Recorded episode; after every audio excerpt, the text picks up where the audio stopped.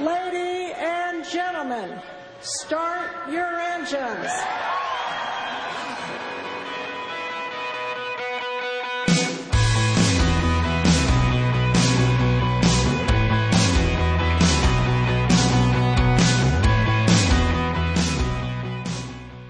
6月15日金曜日夜9時になりました。皆さんこんばんは。モータースポーツジャーナリストのカズ小林です。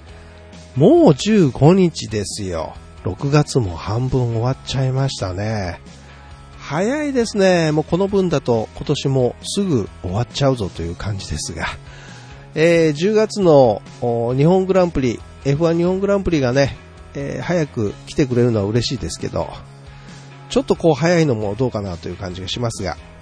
さあ、今梅雨ですよ。梅雨の中の台風が発生しまして、6号です。ケミーという名前がついてます。ケミーって。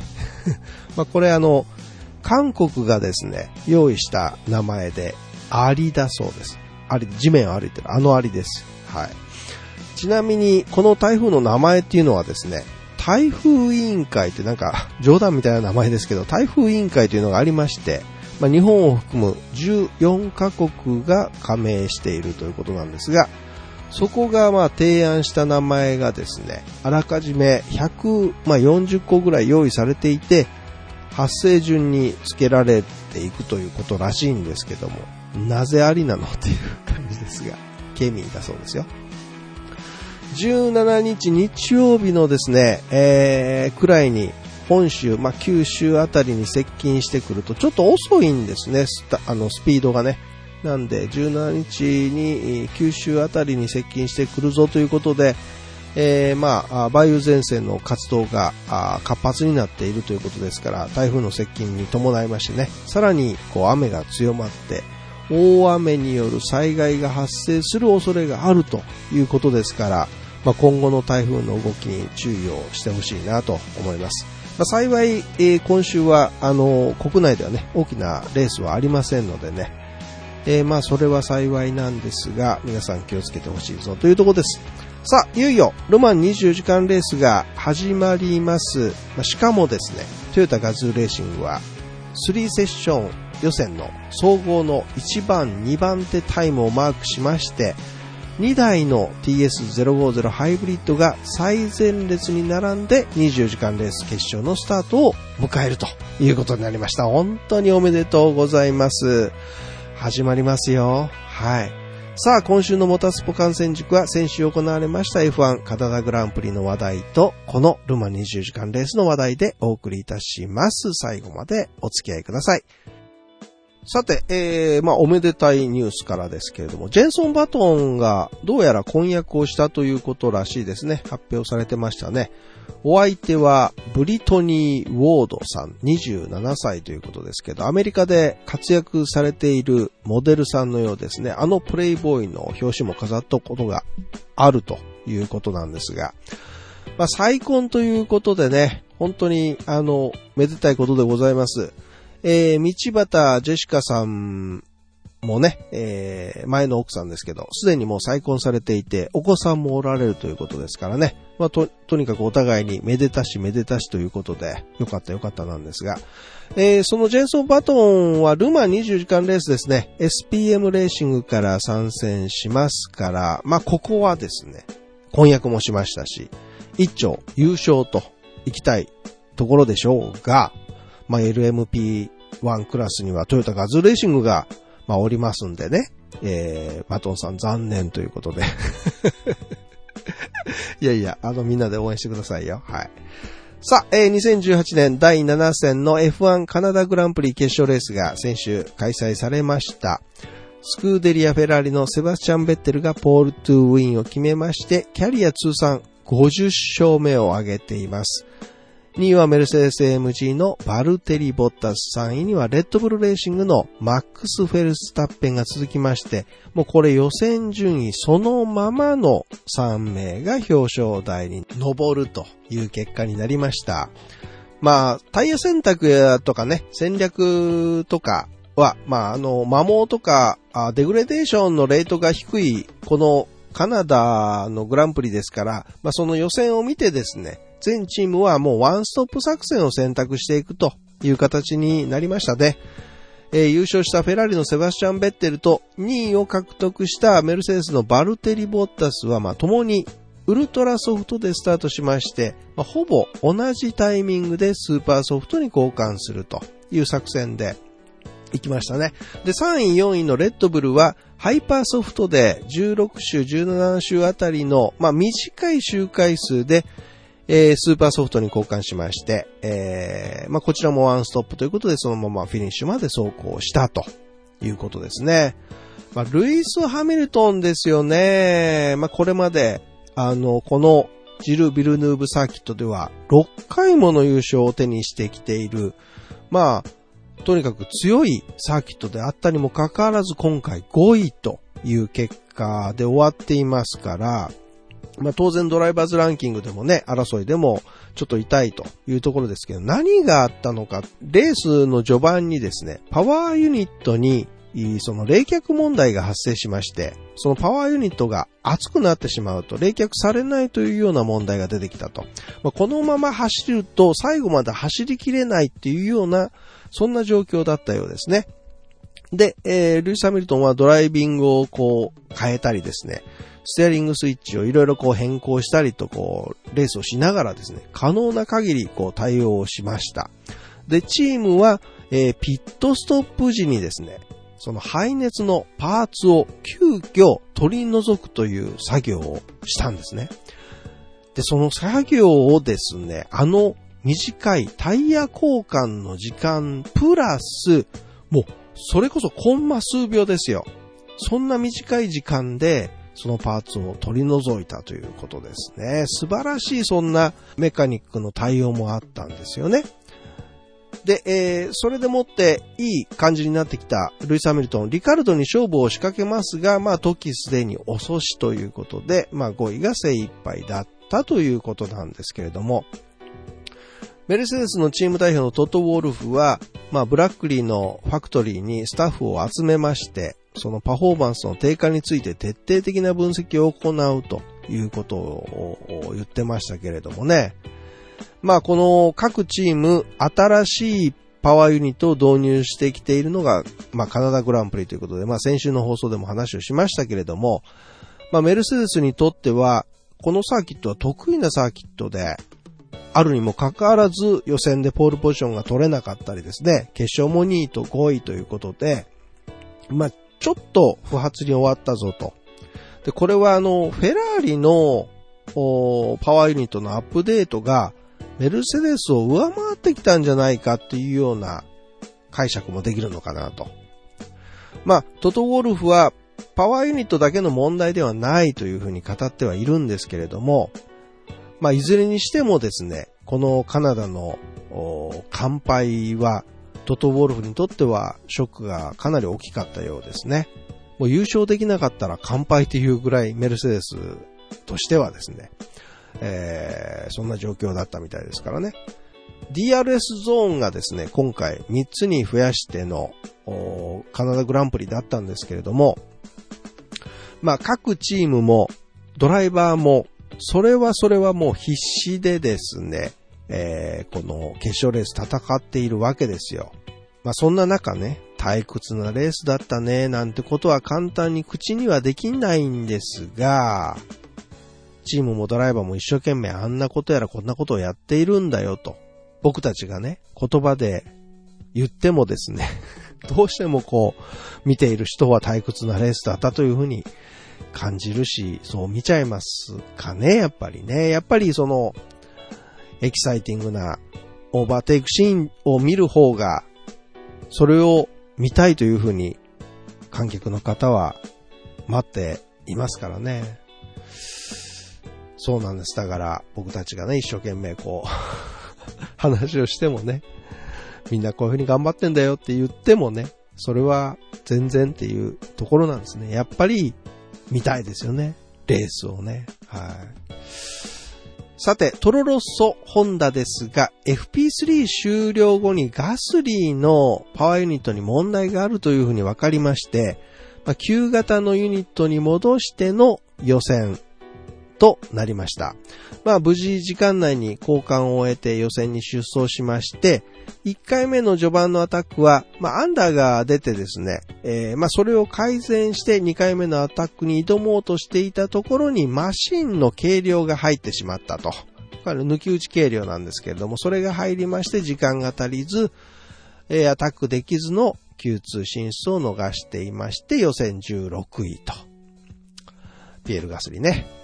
えーホンダがカナダに持ち込んだアップデートはかなり進化してるし、今のところ本当にうまく機能しているんだ。一刻も早くあの新しいエンジンに戻してほしいよというふうにガスレイコメントをしているんですけれども。さあ、ハートレーは新型エンジン改良版です。あ、その RA618H で予選に挑みまして、Q2 に進出で12番手を獲得しています。予選でもアップグレードされたパフォーマンスの成果が出ていたんだけど、僕らはその効果は決勝でより大きく作用すると考えているんだ。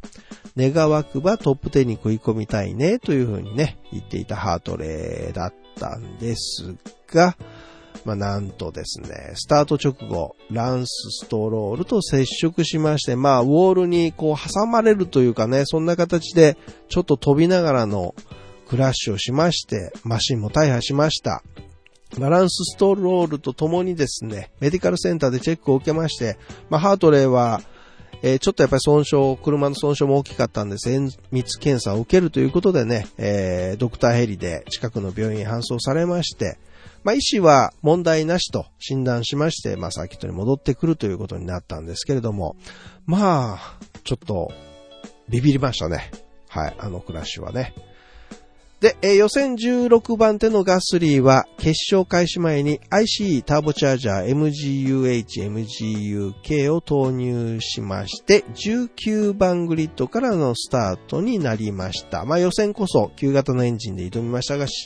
決勝は新型のパワーユニットでスタートしたガスリーということですけれども、まあロングストレートでオーバーテイクを重ねるなどしまして、ポジションを8つアップしまして、終始、ザウバーのシャルル・ルクレール選手と好バトルを繰り広げながら、まあ、ポイントまであと一歩のところ、11位でフィニッシュをしています。全体的に言って僕にとっては本当に素晴らしいレースになったと思う。グリッド後方からスタートした後、たくさんのチャンスを作ることができたよ。でも、入賞まであと少しのポジションでフィニッシュするのは悔しいね。新しいパワーユニットはうまく機能してるよ。ストレートで何台ものマシンをオーバーテイクできたし、今後のレースに期待が持てるよと、ホンダの仕事を称賛したガスリー選手だったんですけどもね。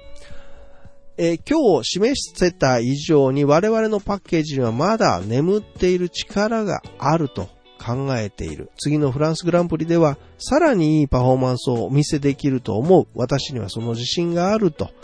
トスト代表もね、語っておられます。さらに、本大ファン現場統括責任者の田辺氏は、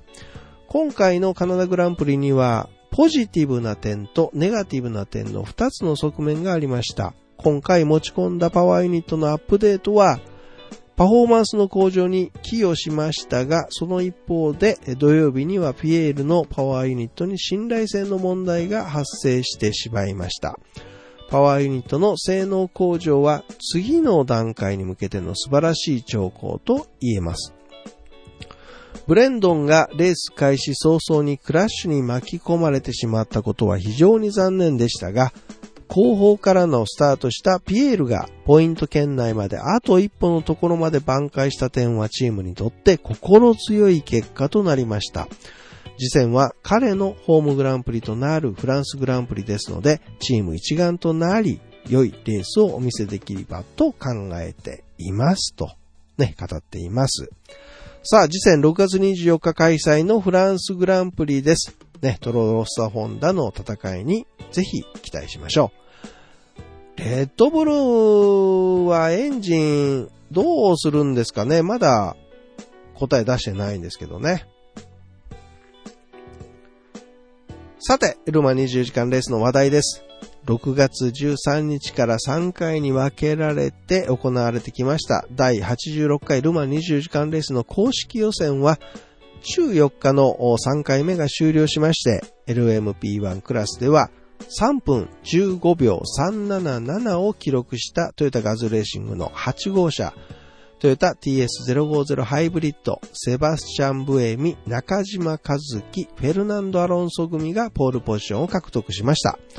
7号車トヨタ TS050 ハイブリッド、小林カムイ、マイク・コンウェイ、ホセ・マリア・ロペス組が総合2番手につけて、2台の TS050 ハイブリッドが最前列に並んで、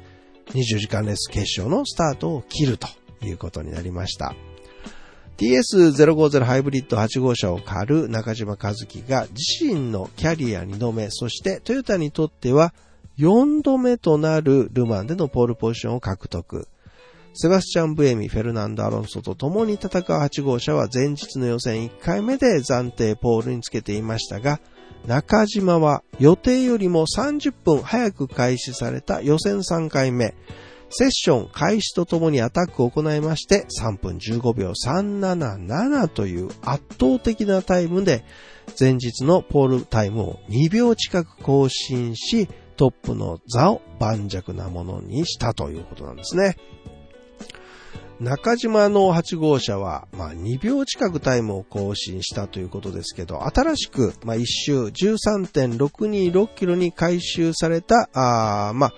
コースレイアウトでのコースレコードだったんですけども、ちなみにこのコース回収は安全性を高めるためのもので、まあ、ポルシェカーブのランオフエリアが拡大されたものなんですけれども、まあ、ドライバーからはね、いろんな意見があって賛否だなという感じですかね。世界三大レースの最後を締めくくるルマン24時間レースです。初優勝を目指すトヨタガズーレーシング。まあ、アウディ、ポルシェとワークスチームが撤退し、もうワークスはトヨタ一社となってしまったわけなんですが、それでもルマンで優勝を狙い続けるトヨタ。まあ、ガズーレーシングの根底にあるコンセプトがサーキットで人と車を育てるという、まあ、あれですよね。僕はそう思っています。突発的なアクシデントとか、まあ、不測の事態が発生するルマンですけど、そんな時に、まあ、克服、解決にチームの総合力が必要となります。最後まで走り切るためには、まあ、万全な準備も必要です。これらすべてが、まあ、トヨタの戦いで、ある意味、そのトヨタが自分との戦いであるように思いますよね。まあもちろん今シーズンも新たに参入してきたプライベーターとの、まあ、LMP1 クラス、ね、新たなプライベーターたくさんいますから、あそんな戦いもありますから簡単に、まあ、優勝はさせてもらえません。ね、確かにこの予選ラップタイムだけを見れば差は大きいですけれども、しかしプライベーターだからといって手抜きをする、手抜きレースをするということも当然ないわけですし、何が起こるかわからないのがルマン20時間レースですからね。ちなみに3番手スタートは、えー、レベリオンレーシングでアンドレ・ロッテラ、ニール・ジャニー、ブルーノ・セナ組、ね、そうそうたるドライバーのメンツです。7番手スタートに SMP レーシングのビタリー・ペトロフ、ミカエル・アレシン、ジェンソン・バトンというですね、ここも F1 ドライバーが2人に、インディーカードライバーが1人という、まあ元ですけれども、チームですからね。まあパワーありきのワークスというだけでは勝てないぞと。まあとにかく日本のチームが今年も過酷なルマ20時間レースに挑むわけですから、みんなで日本から応援しましょう。放送は今年も J スポーツがスタートからゴールまで、ゴールまで、えー、丸ごと放送配信すると。また、トヨタは YouTube ライブでトヨタ TS050 ハイブリッドのオンボード映像をライブ配信するということですね。6月の16日土曜日夜22時から翌17日、えー、日曜日の夜22時までの計20時間にわたってですね、ライブ放送をすると、放映するという予定です。はい。レースのスタートが、あ明日土曜日ですね。夜の10時スタートで、ゴールは日曜日の夜10時ということになっています。放送時間は J スポーツでご確認ください。また、みんなで見たいよ、トヨタをみんなで応援したいよというあなたは、東京とですね、横浜でパブリックビューイングが開催されますんで、ぜひそちらにおいでください。東京はお台場にあるメガウェブのシティショーケースで、えー、土曜日は午後9時から午後11時まで開催されます。日曜日は午後8時半から午後10時半までの開催となっています。まあ、開園時間とかですね、整理券が必要だったり、えー、抽選券の配布なんかもありますんで、詳細の情報はメガウェブのホームページを必ずご確認ください。横浜はトレッサ横浜で開催されます。こちらは日曜日のみで朝の10時から夜の9時までとなっています。北宗の2階リオン広場が会場ということなんですが、えー、東京、横浜ともにですね、トークショーなんかも行われる予定ですんで、お時間のある方はぜひご来場ください。まあ、横浜はですね、夜9時までとなってますから、これはゴールはちょっと見れないんじゃないですかね。はい。さて、えー、2018年インディカーシリーズ第9戦テキサスの決勝結果です。テキサスモータースピードウェイで行われました決勝レースにおいて、レイホール・レターマン・ラニガンレーシングの30号車、A ビーム・コンサルティング・ダラーラ・ホンダに乗る佐藤拓馬は7位でチェッカーフラッグを受けました。予選9番手からの我慢のレースでした。今回ね、A ビームコンサルティングっていう、あの、スポンサーがついて走った佐藤拓馬選手だったんですけれどもね。優勝はスコット・ディクソン、チップガナッシでした。